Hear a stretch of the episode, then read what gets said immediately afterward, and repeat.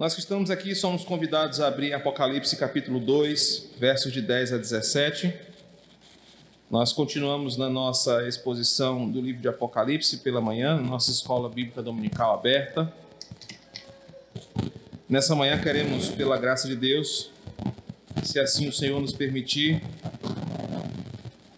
concluir o capítulo 12. Você acende esse microfone aqui, Chico? Não, né? Diz assim o texto da Sagrada Escritura, Apocalipse 12, versos de 10 a 17. Então ouvi uma voz forte no céu proclamando: Agora veio a salvação, o poder, o reino do nosso Deus e a autoridade do seu Cristo, pois foi expulso o acusador dos nossos irmãos, o mesmo que os acusa de dia e de noite diante do nosso Deus. Eles o venceram por causa do nome de Cristo. Deixa só o pessoal ver se não é aqui uma. Pronto. Retomemos a, a, leitura. Versículo 10, novamente. Então ouvi uma voz forte no céu proclamando: Agora veio a salvação, o poder, o reino do nosso Deus e a autoridade do seu Cristo. Pois foi expulso o acusador de nossos irmãos, o mesmo que os acusa de dia e de noite diante do nosso Deus. Eles o venceram por causa do sangue do Cordeiro e por causa da palavra do testemunho que deram, e mesmo diante da morte não amaram a própria vida. Por isso, alegrem-se, ó céus, e vocês que nele habitam. Ai da terra e do mar, pois o diabo desceu até vocês, cheio de fúria, sabendo que pouco tempo lhe resta. Quando o dragão viu que tinha sido atirado para a terra, perseguiu a mulher que tinha dado à luz o filho do homem, filho homem. Mas foram dadas à mulher as duas asas da grande águia, para que voasse para o deserto, para o seu lugar, aí onde é sustentada durante um tempo, tempos e metade de um tempo, fora do alcance da serpente. Então a serpente lançou da boca água como um rio atrás da mulher, a fim de fazer com que ela fosse arrastada pelas águas. A terra, porém, socorreu a mulher abriu a sua boca e engoliu o rio que o dragão tinha lançado de sua boca.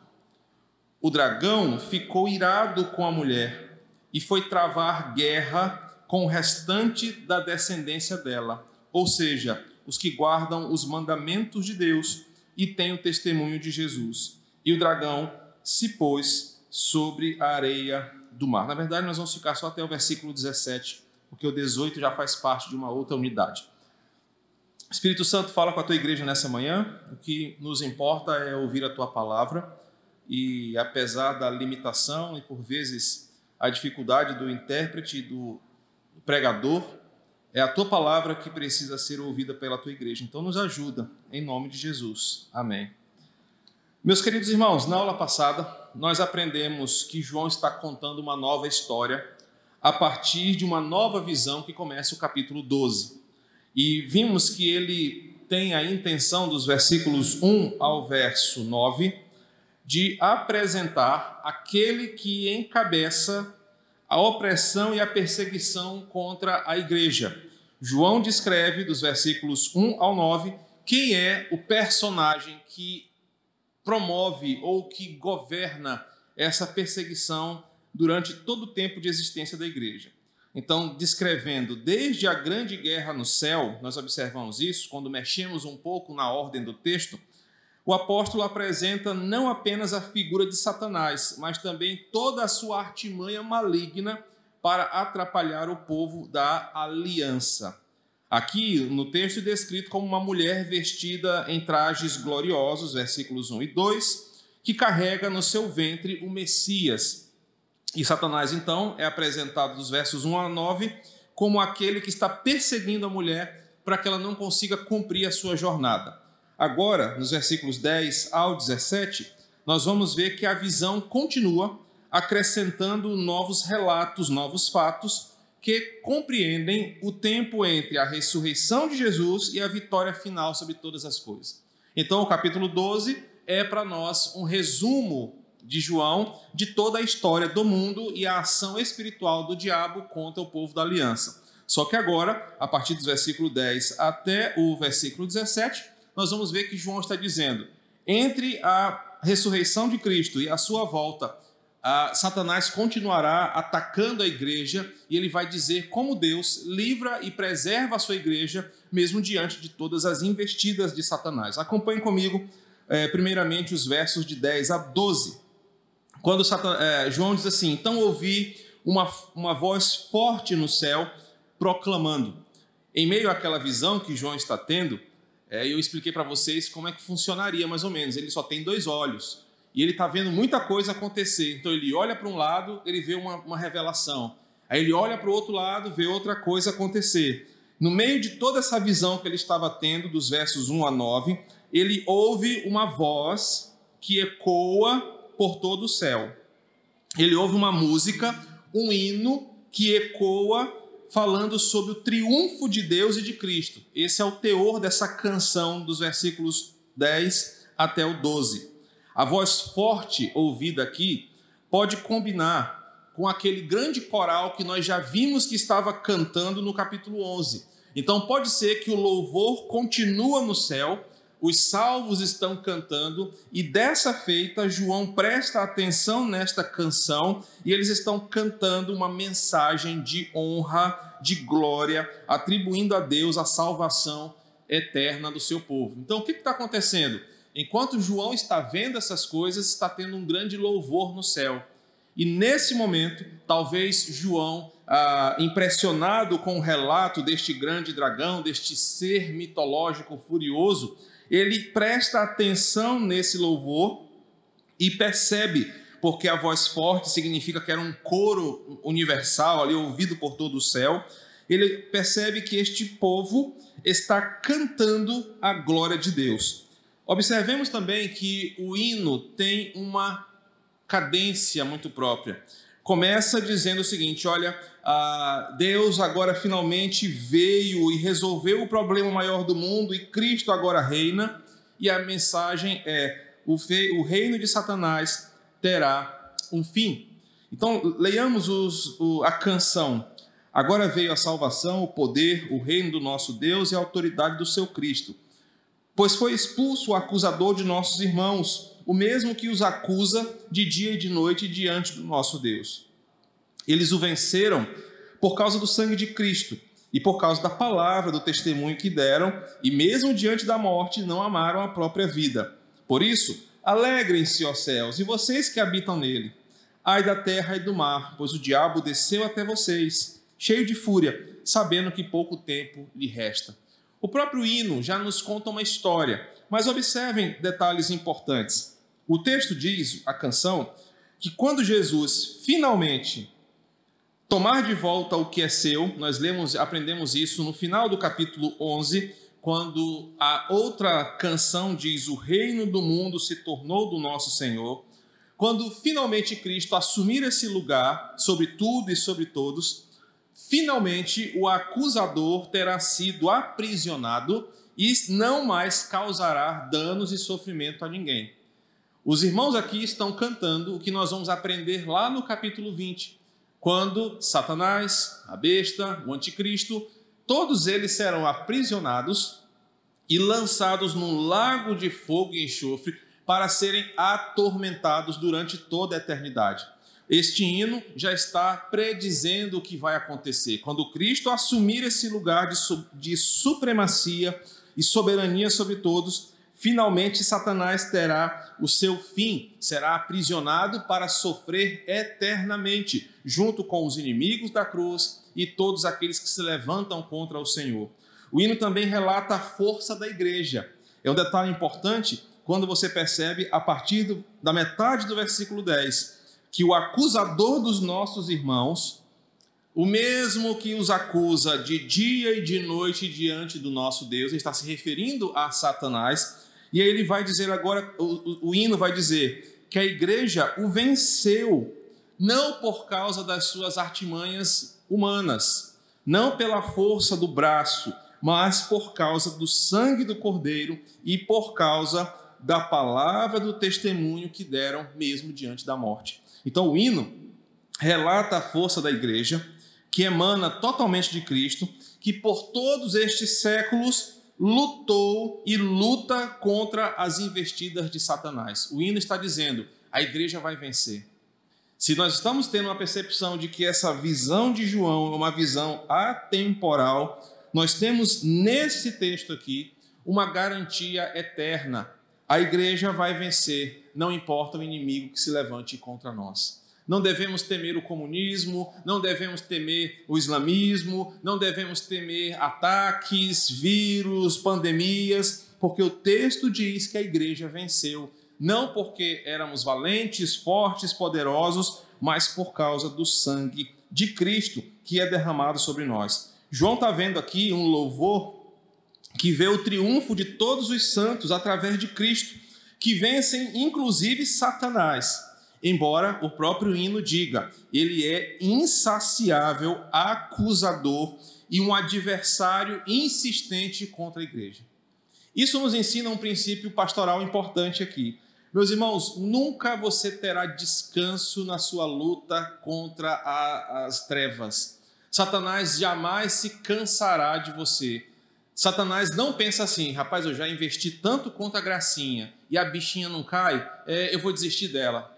Quanto mais você resiste, mais aquilo dá um desejo maligno para Satanás te derrubar. Por isso, o texto mostra que ele é um acusador insistente e que acusa dia e noite.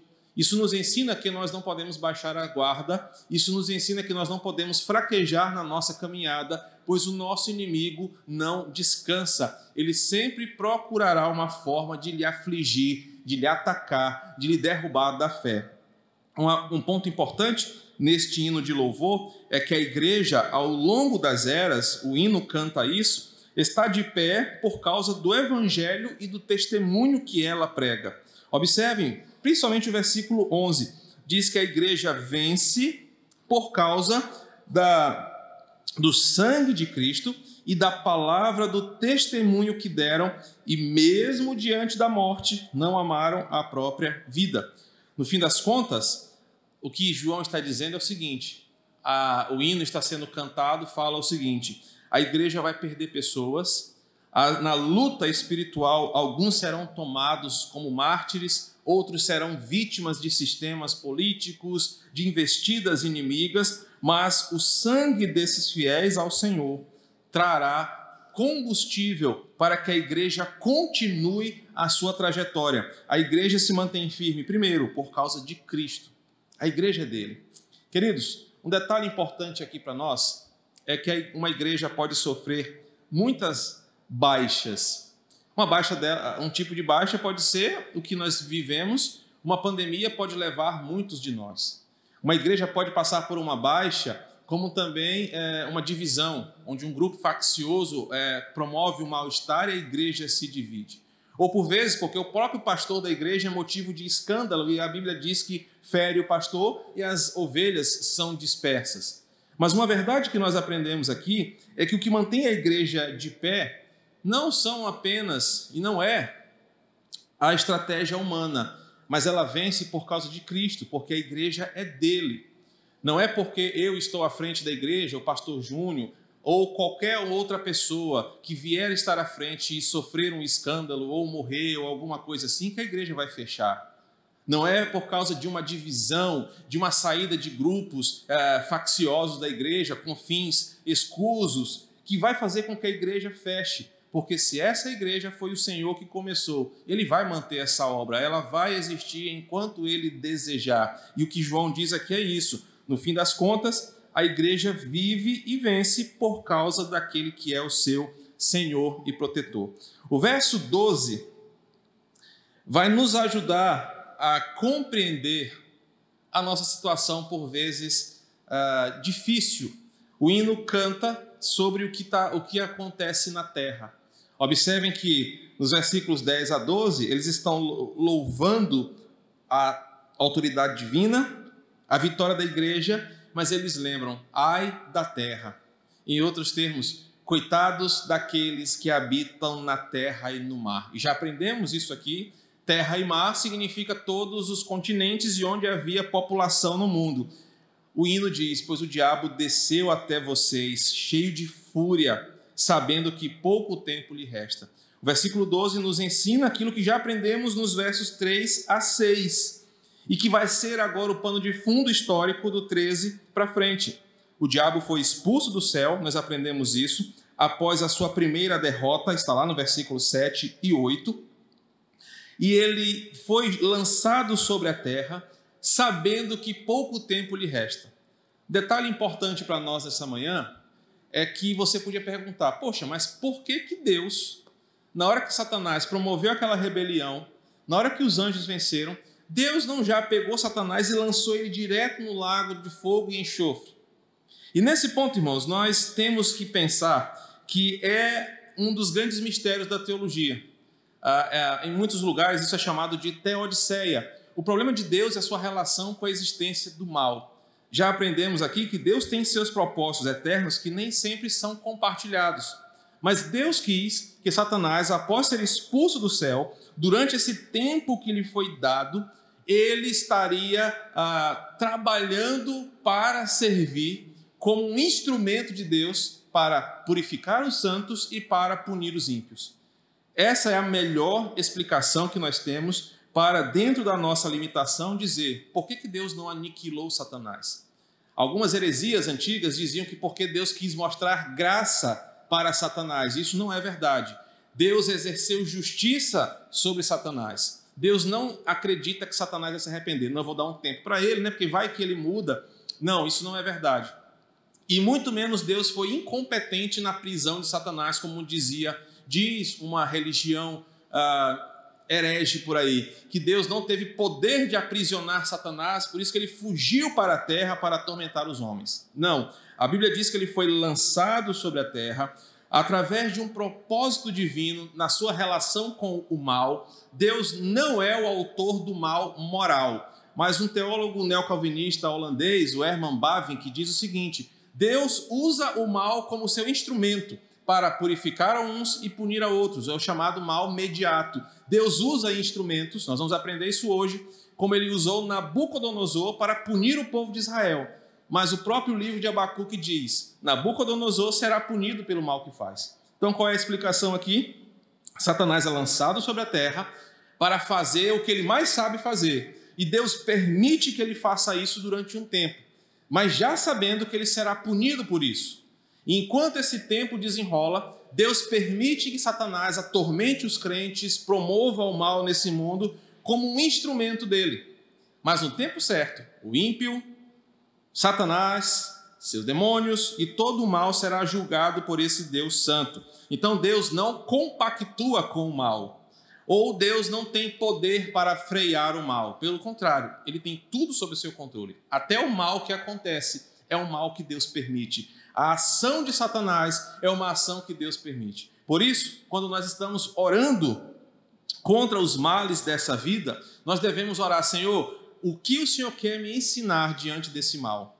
Não podemos perder de vista esse fim pedagógico. Se está acontecendo isso sobre a minha família, Deus sabe, Deus permitiu, e Ele está permitindo que esses instrumentos satânicos, diabólicos, sejam usados para esse fim. Deus, o que tu queres me ensinar?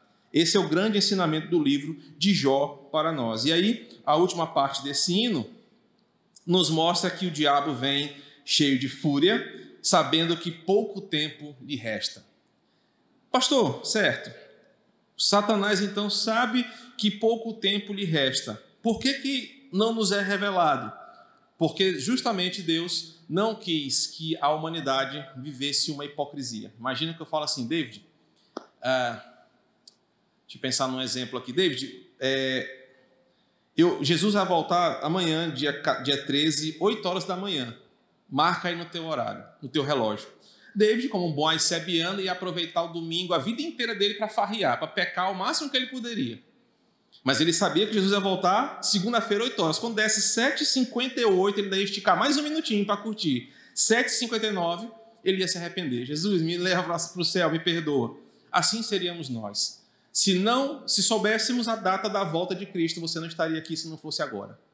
Se soubéssemos quando Cristo iria voltar, o último lugar que você iria pisar era na presença de Deus. Por quê? Porque eu e você desejamos o mal. Nós somos maus por essência carnal. E nós, sabendo quando Jesus iria voltar, esperaríamos até o último segundo para não ir para o inferno. Ah, o mistério da volta de Jesus sobre o fim já é contado nas parábolas, é que a incerteza de quando será nos faz ficar vigilantes o tempo todo. Pode ser daqui a alguns minutos, pode ser daqui a alguns séculos, mas não tendo essa certeza, nós vivemos na vigilância para estarmos dignos da sua volta. E é exatamente isso. Satanás não sabe o dia e a hora que, ele vai ser punido.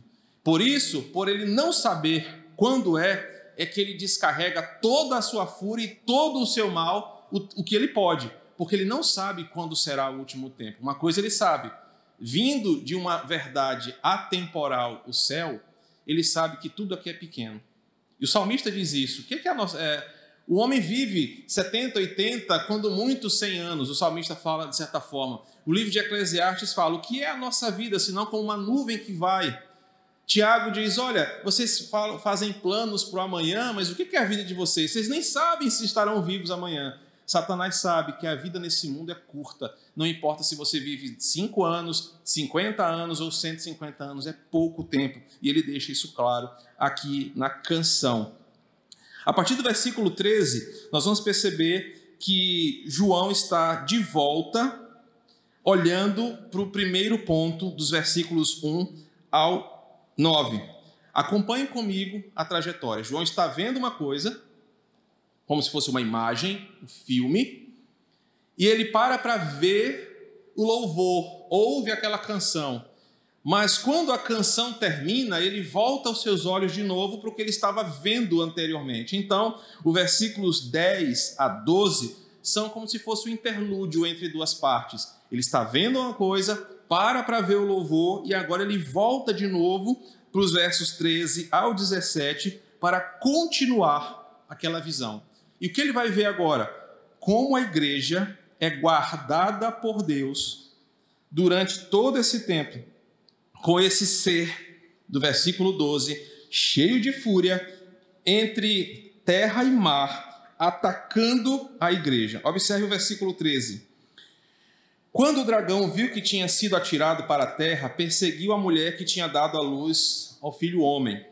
Esse verso explica a causa de tanto sofrimento que são dirigidos não apenas aos seres humanos como um todo, mas especificamente à igreja.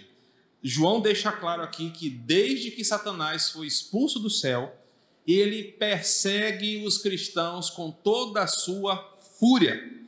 E o texto diz que uma vez que ele foi derrotado, observe o versículo 13, ele foi atirado para a terra. E é interessante o termo aqui. O termo é algo parecido com o nosso maranhês. Ele foi escorraçado do céu. Ele não foi convidado a sair, abrindo a porta, Satanás, por favor, se retire. Não teve gentileza na expulsão de Satanás. Ele foi literalmente, sabe aquele desenho animado que abre uma porta e alguém chuta e ele, o bichinho cai do outro lado? Satanás foi escorraçado do céu. Ele foi expulso de forma vergonhosa do céu. Por causa dessa humilhação, dessa derrota, Satanás volta toda a sua fúria contra o povo amado de Deus. Ele vem com todas as formas e todo o seu poder para perseguir a mulher, ou seja, a igreja, para atrapalhar a bênção e a felicidade do povo de Deus nessa terra. E a lógica é a seguinte: já que Satanás foi expulso e humilhado, ele pensou assim: não vai ficar por isso, não. Eu vou me vingar. E como é que eu vou me vingar? Eu vou perseguir e atacar quem Deus ama. E se você observa a criação, são os homens e não os animais, que são a coroa da criação. Satanás ataca aquilo que Deus fez de forma diferenciada, que é a humanidade. E dentro dessa humanidade, ele ataca a igreja, que é o povo eleito e amado do Senhor. O versículo 14 mostra que, diante de tamanha sede destruidora do inimigo, a igreja não conseguiria vencer se não fosse uma intervenção divina. Dada o poder e a fúria de Satanás, que nós já aprendemos dos versos 1 a 7, se não fosse uma ajuda de Deus, a igreja não conseguiria resistir ao, seu ataque. Isso ficou claro lá no Éden. Bastou Satanás se apoderar do corpo de uma serpente e usá-la como um instrumento de sagacidade, a humanidade caiu. Se não for uma intervenção de Deus, nós não temos como resistir às investidas do diabo. E por isso que João usa no versículo 14 um simbolismo bem conhecido pelos judeus para relatar como Deus preserva e protege o seu povo. Observe o versículo 14. Mas foram dadas asas à mulher com as duas asas da grande águia, para que voasse para o deserto, para o seu lugar, aí onde é sustentada durante um tempo, tempos e metade de um tempo, fora do alcance da serpente. João usa um simbolismo que todo judeu iria conhecer e reconhecer claramente: a figura da asa da águia, a figura do deserto e da serpente. Acompanhe o raciocínio comigo. Primeiro, não era de hoje que Deus falava que ele era como uma grande águia que livrava o seu povo. Projeta para mim Êxodo 19, 4 aí, Anderson. Êxodo 19, 4. Observe que nesse, nesse texto, olha como diz o Senhor: Vocês viram o que fiz aos egípcios, e como levei vocês sobre asas de águia e os trouxe para perto de mim. João diz o seguinte: como é que Deus livra o seu povo? Da mesma forma como ele livrou no Êxodo, toda vez que o perigo vem de forma poderosa, de forma cabal, Deus livra o seu povo como águias poderosas em suas asas. Isso lembra você do filme do Hobbit. Quem assistiu o, a, a, o Hobbit lembra que no, no, filme 3, quando Frodo e o Sam estão na Montanha da Perdição e eles falam: agora acabou, agora ah, é o fim, não tem mais o que fazer. E a larva está descendo. O que, que aparece no céu? Grandes águias que livram eles e levam eles lá para Valfenda, que era o lugar ah, guardado protegido pelos elfos. O Tolkien está fazendo uma alusão ao livramento de Deus a Israel ali. No momento certo, somente Deus, com as, as asas de grande águia, conseguem libertar o seu povo do sofrimento. Um outro símbolo importante aqui é o deserto. João enfatiza que Deus deu à mulher um destino. E o destino da mulher não é um paraíso. Deus não levou a mulher para Barreirinhas, Deus não levou a mulher para Carolina ou para Caldas Novas. Deus levou e preparou um lugar para a mulher no deserto. Isso também tem implicações fortes para o povo, porque lá no deserto, o povo de Israel tinha uma familiaridade histórica, pois foi lá no deserto que o, o povo provou providência, subsistência da parte de Deus, e onde Deus se mostrou cuidador do seu povo Israel durante toda uma jornada árdua. Observem que é interessante essa alusão. Nós estamos no deserto, lugar hostil, pesado, difícil. Quem já foi em Barreirinhas, fora o romantismo, viu como é ruim andar naquelas dunas, naquele calor maldito, naquela terra batendo na perna, aquela coisa horrível de se viver. Mas pra, lá fora é lindo, né? é um paraíso. Vai viver 40 anos lá e me disse é bom. Essa era a realidade do povo aqui no deserto. Mas nesse ambiente hostil, Deus mandou para o povo. Se você ler o Antigo Testamento, diz o seguinte: as sandálias dos pés dos israelitas não se gastaram. Havia maná que vinha do céu. Deus protegia o povo dos inimigos, e isso aqui é uma mensagem clara de Deus para a igreja. Estamos no deserto, mas é nessa jornada árdua que nós provamos diariamente a providência divina. É no deserto que nós temos de Deus uma garantia de que a serpente mortal não nos matará. Por isso que o texto termina o seguinte: ela é sustentada durante um tempo, tempos e metade de um tempo, fora do alcance da serpente. O versículo 14 nos ensina: Deus protege e guarda o seu povo mesmo quando estamos no deserto, rumo à morada celestial. E o que, que isso significa?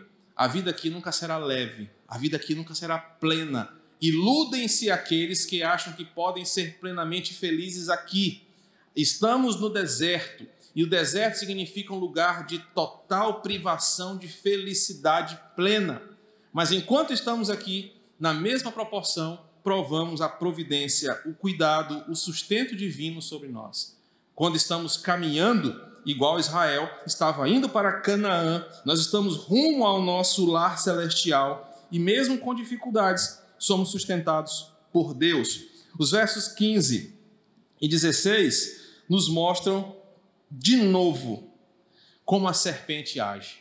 Perceba que no verso 13 e 14, nós já temos uma manifestação. O diabo veio com fúria para destruir a igreja e persegue, e na aula passada eu mostrei isso na história. Como que no Antigo Testamento Satanás fez muito isso. Versículo 14 nos ensina que Deus livra a mulher, mesmo quando ela está no deserto. Verso 15 e 16 é uma outra situação. Começa com então, dizendo que mudou a situação. Então, a serpente lançou da boca água como um rio atrás da mulher a fim de fazer com que ela fosse arrastada pelas águas. Se você for esperto, você vai perceber um detalhe aqui. A serpente, ela é enganadora, ela é sagaz. Ela vendo que não poderia atacar a mulher de frente, porque se Satanás se levantasse contra a mulher, Deus novamente poderia enviar anjos para derrotá-la. Ela pensa em uma outra estratégia. E qual é a estratégia aqui? o que é o que faz mais falta para quem está no deserto? água. O que é mais refrescante, tá, nós estamos vivendo isso aqui em São Luís, do que um banho gelado no meio de um calor desse que a gente está vivendo. Olhe para o texto e percebe que Satanás é muito estrategista. Ele falou assim: rapaz, se eu me levantar contra o Lani, aparecendo, fedendo a enxofre, né, queimado, todo arrebentado com tridente, ele vai saber que eu sou do mal. Mas e se eu der para o Lani aquilo que ele mais está querendo? Que é beleza. Né? Se eu der para o Lani a possibilidade de ser bonito. Brincadeira, viu, Lani? Nós estamos no mesmo barco, irmão. Nós estamos no mesmo barco. Satanás oferece água no deserto. Isso é que o versículo 14 mostra. Satanás é sagaz, ele é esperto, ele é enganador. Então a água no deserto, para a mulher que está marchando no deserto, parece um oásis para refrescar a alma, o corpo, é, diante dessa dificuldade da peregrinação. E muitos aqui se enganam. Estão pensando que Satanás estava fazendo um favor, coitado, está no deserto, vou mandar para eles aqui um rio.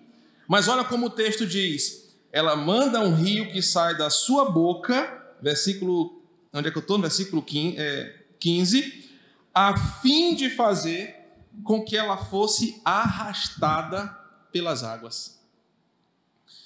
O texto nos mostra que Satanás ele usa da sua sagacidade, oferecendo algo enganoso para a mulher que representa a igreja, mas a intenção é uma: arrastar a mulher para longe do propósito de Deus e afogá-la. Note que João usa o termo serpente aqui porque ele está ligando a ação com o personagem. A serpente era sagaz, enganadora, e ele usa a palavra serpente de propósito, porque Satanás não está usando da violência do dragão, mas da sagacidade da serpente. João lembra essa sutileza lá do Éden, de como o diabo foi sedutor para enganar o primeiro casal, e agora aqui ele faz o seguinte: ele faz brotar água do deserto para aliviar o cansaço do aflito, com o único fim. Enquanto o abestado acha que Satanás está oferecendo algo bom, ele quer destruí-lo e devorá-lo. Devorá-lo. A terra aqui mencionada no versículo 15, é, 16, novamente é simbólica, porque agora o versículo 16 fala o seguinte: A terra, porém, socorreu a mulher, abriu a sua boca em algumas versões é abriu uma fenda e engoliu o rio que o dragão tinha lançado da sua boca. A terra que é mencionada novamente como simbólica e pode representar uma coisa. Na terra existem coisas que podem revelar o desmascaramento da obra de Satanás. E o que é isso? É a pregação da palavra a terra abrir uma fenda, significa que a pregação da palavra, o conselho de Deus, lança luz onde o diabo engana e liberta e protege aqueles que estão sendo enganados pela serpente.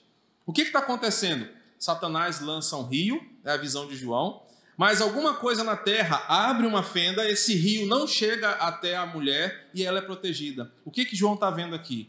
A palavra de Deus que liberta o cativo, que salva o perdido, que cura o doente e que protege o eleito de Deus das investidas do maligno. E eu quero que você perceba que ao longo da história, você já viu como Deus engoliu os rios que Satanás criou. Nós falamos isso na semana passada. Hoje eu quero ressaltar uma questão importante. Observem que a estratégia do diabo, por vezes, parece ser uma solução para o meu problema. Essa é a ênfase de João aqui. Às vezes a ação do diabo parece ser a solução para o que eu estou vivendo. É a água no deserto. E se nós não tivermos uma percepção bíblica da coisa, nós vamos ser levados por esse rio, nós seremos devorados por ele e sairemos do propósito de Deus. João está dizendo que ao longo da história, nem sempre Satanás, uma moça que sai Satanás daqui, se levantará como um dragão, como um exército de uma nação com o ideal uh, ou idealismo, como foi no início do século XX, o nazismo promovendo toda a sua fúria contra os judeus. Por vezes será uma outra forma mais sutil de promover um rio em meio ao deserto para destruir a igreja. Às vezes, como temos visto, o envolvimento da igreja com obras e alianças obscuras o acovardamento da igreja diante da intervenção do mal são obras diabólicas sagazes, camufladas, que tentam nos destruir. Versículo 17 nos fala agora que o dragão, ele volta para a figura do dragão, foi novamente derrotado. Ele diz o seguinte: o dragão ficou irado com a mulher. Por quê? Porque a terra, a pregação da palavra, o evangelho, atrapalhou o seu plano, revelou a sua obra maligna. Então ele, transtornado de ira, foi travar guerra contra o restante da descendência dela, ou seja, os que guardam os mandamentos de Deus e têm os testemunhos de Jesus. Novamente derrotado, o agora denominado dragão vem com fúria contra a descendência. Preciso dizer que existem duas abordagens diferentes aqui.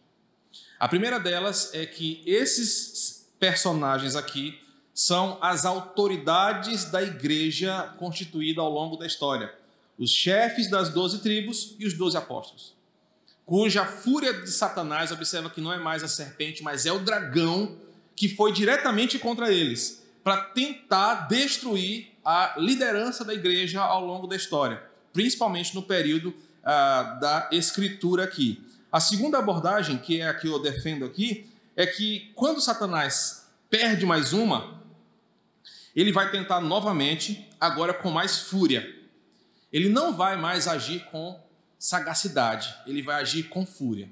Levantando, por exemplo, o imperador romano para decidir, com o seu poder e autoridade, aniquilar o cristianismo da história. Então, agora, não mais de forma sutil, mas de forma grave, Satanás levanta personagens para travar uma guerra contra a igreja. Foi assim com o Império Romano até o terceiro século. Foi assim na história da igreja perseguida durante todos os tempos, onde Satanás vem com fúria para destruir a igreja. Ora, ele, Satanás, nunca reconhece a sua derrota e sempre tenta de novo. Só que Pedro vai dizer o seguinte, o apóstolo Pedro, Satanás ele está andando ao derredor, procurando ali alguém para atacar. Isso significa que ele não descansa. Mas agora o texto vai dizer que ele vai atacar individualmente os crentes. Observe comigo. O dragão ficou irado com a mulher, representando o todo, e foi travar guerra de forma individual com a descendência dela. Ao invés de levantar uma, um ataque contra todos ao mesmo tempo, Satanás foi esperto de novo. Eu vou atacar um a um. E o que, que eu vou fazer? De dentro para fora, eu vou destruir a igreja. Eu vou atacar um a um. Então eu vou colocar a minha seta maligna nesse, naquele. Eu não vou levantar um poder geral, global contra a igreja. Mas é mais fácil eu derrubar esse aqui. se eu tentar aquele ali, se eu destruir esse casamento acolá, se eu fizer um escândalo com aquele dali, se eu desanimar a fé daquele ali, Satanás vai atacando individualmente as pessoas para tentar fragilizar a igreja. Não bastasse isso, Satanás agora tenta atacar os cristãos usando o seu exército para investir contra crentes novos e velhos. Durante a minha vida adolescente, jovem, o único esporte que eu pratiquei com mais uh, qualidade foi o basquete. E no basquete nós temos dois tipos de marcação: é a marcação 1 a 1 ou a marcação por zona. A marcação 1 a 1, você, você grava o número do seu adversário e você é responsável por colar nele todo o jogo.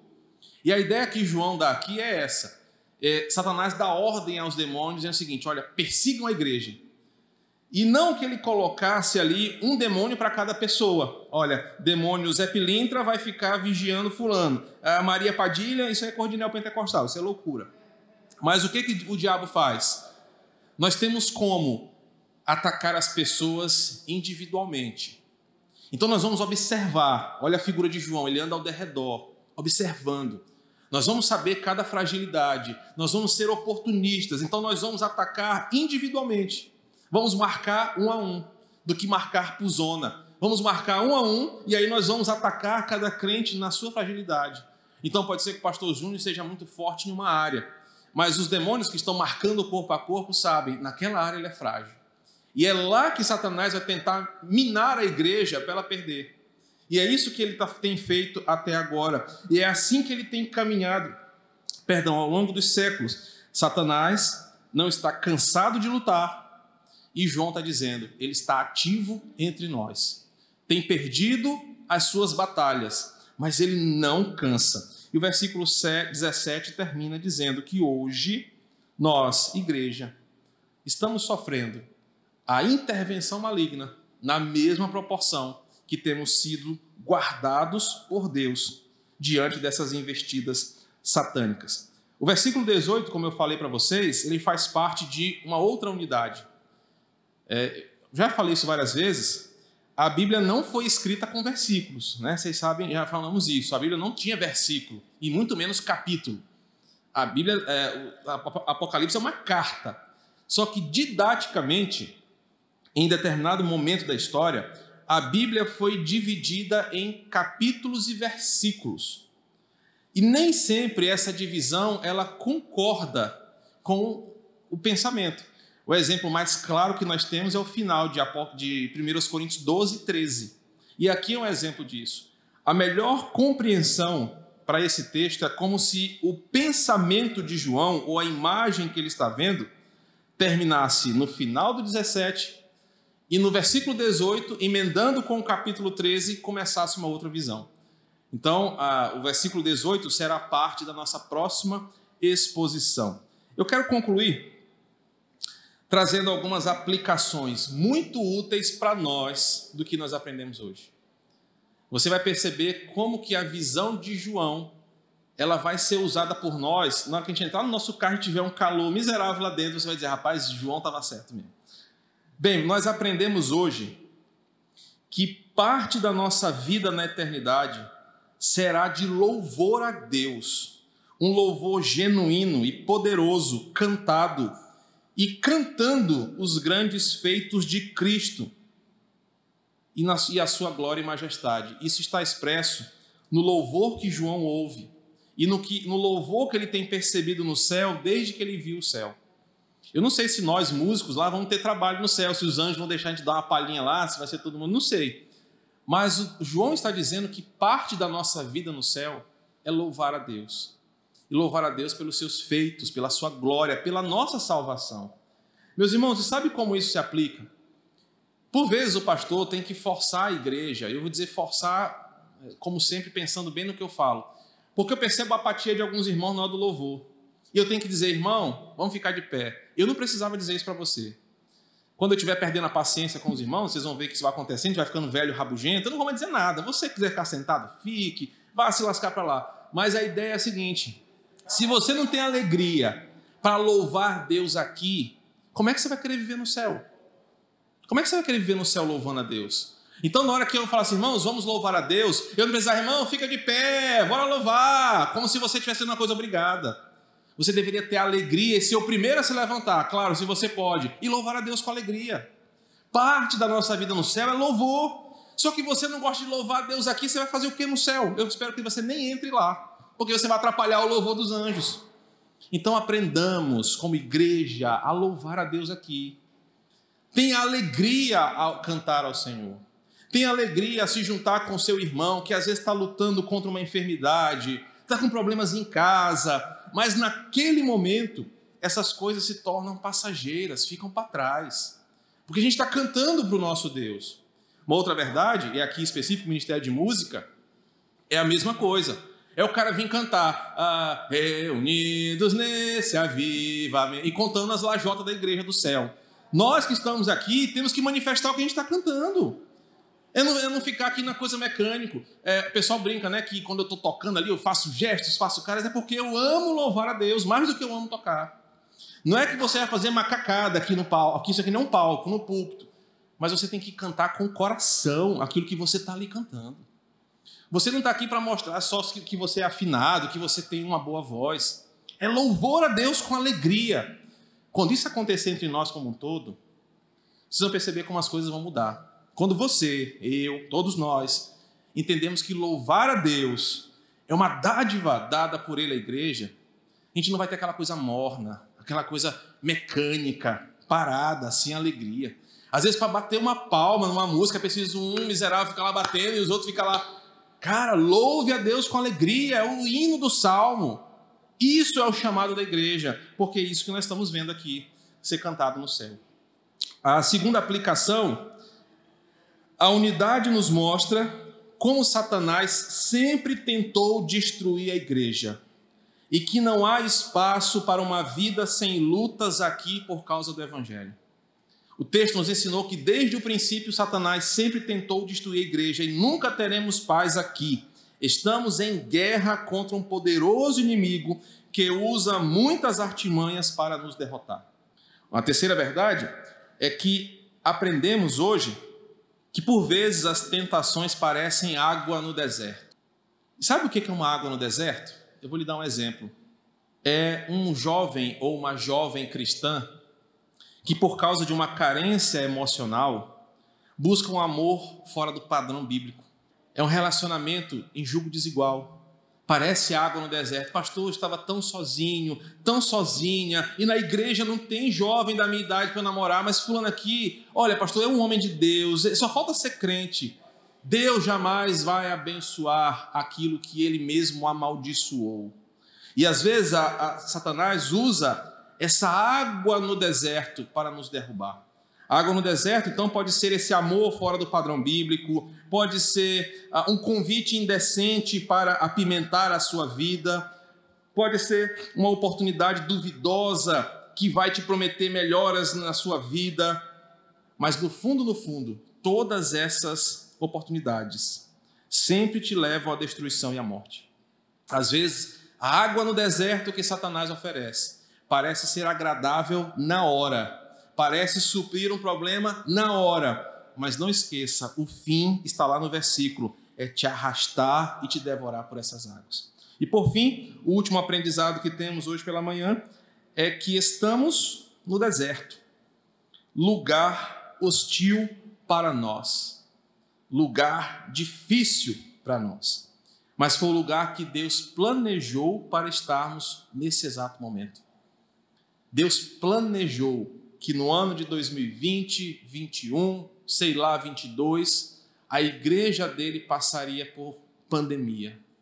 A igreja dele passaria por alta inflação. A igreja passaria por essa instabilidade polarizada politicamente. Ele planejou e nos colocou aqui, nos dando uma garantia. O deserto é um lugar de sofrimento, mas é um lugar de desfrutar da fé e da confiança no seu cuidado enquanto nós estamos marchando para casa. São ensinamentos da unidade de hoje que eu espero que sejam aplicáveis na sua vida. Vamos orar? Deus, obrigado, Senhor, por essa manhã, por esse tempo de aprendizado, de crescimento, onde, olhando para a Escritura, pela revelação de João, nós conseguimos ver a nossa vida aqui, de luta, de desafio, de dificuldade, mas ao mesmo tempo de proteção e providência do céu. Obrigado por nos incentivar, Senhor, pela tua palavra, a nos tornarmos crentes cada vez mais eh, desejosos pela tua presença, pela tua glória, pela tua salvação. Obrigado também por nos mostrar que, mesmo diante de tanta dificuldade, o Senhor é por nós, tem nos livrado, como sempre livrou. Guarda não apenas a nossa vida aqui, porque ela é passageira, mas guarda o nosso coração e a nossa alma, para que jamais possamos nos apartar de Ti, Senhor. Recebe uh, o culto que te oferecemos nessa manhã e agradecemos pela Tua palavra ministrada. E assim oramos em nome de Jesus. Amém.